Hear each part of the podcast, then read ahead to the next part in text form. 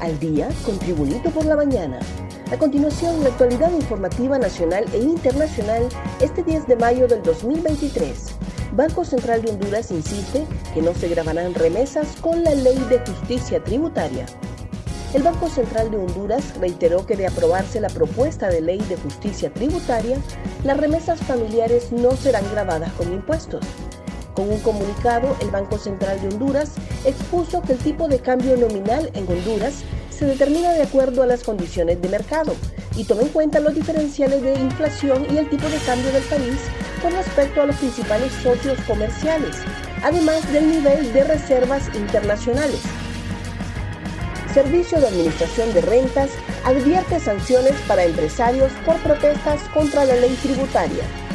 El titular del Servicio de Administración de Renta, Marlon Ochoa, advirtió este miércoles que la Secretaría de Trabajo y Seguridad Social estará en toda la disposición en caso de que estas empresas emprendan acciones como despidos o suspensiones de salario contra los empleados que no participen en las movilizaciones quiero destacar que es falso. Algunas aseveraciones que han dicho estas empresas que van a perder sus exoneraciones dentro de dos años, dijo Ochoa. Al mismo tiempo aseguró que ha tenido acceso a chats donde se muestra que algunos de los dueños de estas empresas han amenazado a los empleados con que si se aprueba la ley van a despedirlos a todos dentro de dos años.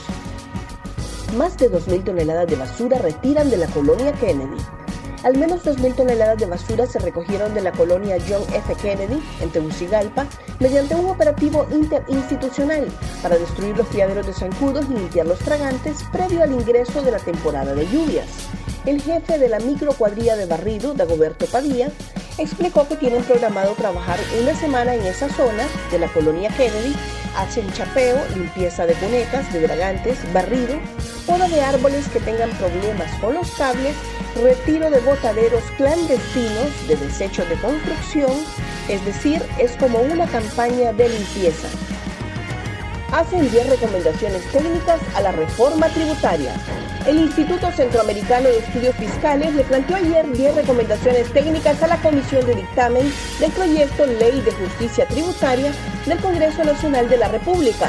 Se consideró que aunque es una propuesta de ley integral, es necesario discutirla por secciones. Por ejemplo, la legislación asociada al cumplimiento de las normas internacionales de transparencia, las reformas al sistema de incentivos tributarios y la reforma constitucional, entre otros.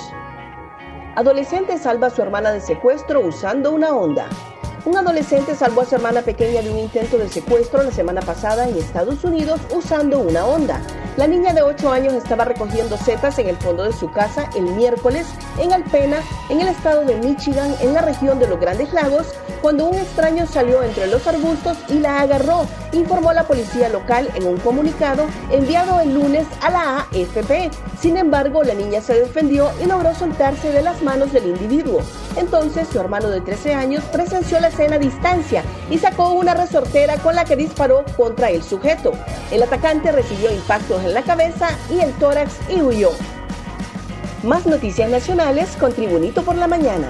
A una rápida expulsión y hasta ser enjuiciados se arriesgan migrantes ilegales. El Departamento de Seguridad Nacional y el Departamento de Estado de Estados Unidos informaron que se centran en soluciones y tienen un plan sólido para gestionar humanamente la frontera a través de la disuasión, la aplicación de la ley y la diplomacia. Según la publicación, cuando se levante la orden del título 42, Estados Unidos reforzará su aplicación de las normas de inmigración del título 8, que datan desde hace largo tiempo, para procesar y expulsar rápidamente a las personas que llegan ilegalmente a la frontera de Estados Unidos y no tienen una base legal para permanecer.